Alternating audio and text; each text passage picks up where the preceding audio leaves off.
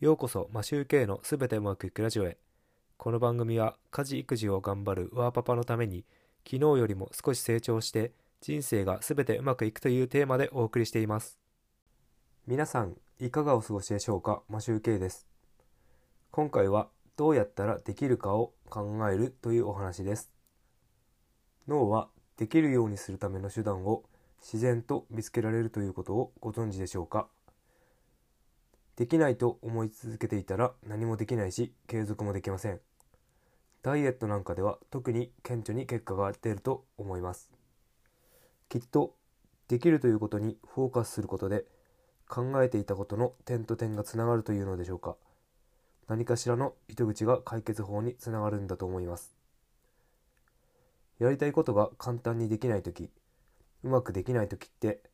どうやってできるかって自然に考えたりはしませんか？本当にやりたいことは今できなくてもどうやるかということを勝手に考えることができます。しかし、面白いことに、ダメだと思っていたら、その方法は見つからないんです。例えば、毎日ランニングをするという目標を立てて、今日は時間がないから、天気が悪そうで悪くて寒そうだからとかいろんなできない理由を見つけたことはありませんか？読書でも時間がないとか好きなドラマがあるからドラマが放送されるからという理由でやらない理由ってすぐに思いつきませんか？人はできない理由を見つける方が楽だし天才的にできない理由は一瞬で発見したりします。これに関しては本当天才だと思います。昔勤めていた会社でこんなことがありました。会社の改善案を出すという企画で毎週何曜日か忘れましたが朝に改善案会議というものが開催されて一人一つという一人一つ発表するという社員側としてはとても嫌なイベントがありました。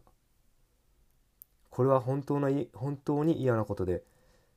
経営者側としては会社が良くなるからいいかもしれませんがその改善案は採用されたらそれをずっと継続実行しなければいけいけなくなります。例えば誰かの案が採用されてずっと実行するのは例えば自分だということもありえました。改善案が採用された採用されたら臨時ボーナスも1万円もらえるんですがこんな1万円をいらないからこの企画を廃止してほしいと思っていたのが思っていたのを覚えています。そしてもう一つ嫌なのが、この会議をやることで、改善案が底をついていきます。そして、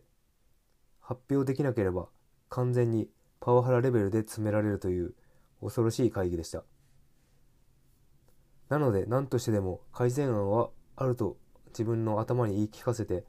前日の夜までに考えます。そしてなんとかギリギリになって改善案は思いつきます。多分、改善案がないからもう無理と思いながらやっていれば、改善案自体が思いつくこともなく、悲惨な会議を毎週やっていたんだと思います。何年かこんなことを繰り返してこれ、繰り返してしのいでこれたのは、どうやってできるかっていうことにフォーカスをして考えていたからだと思っています。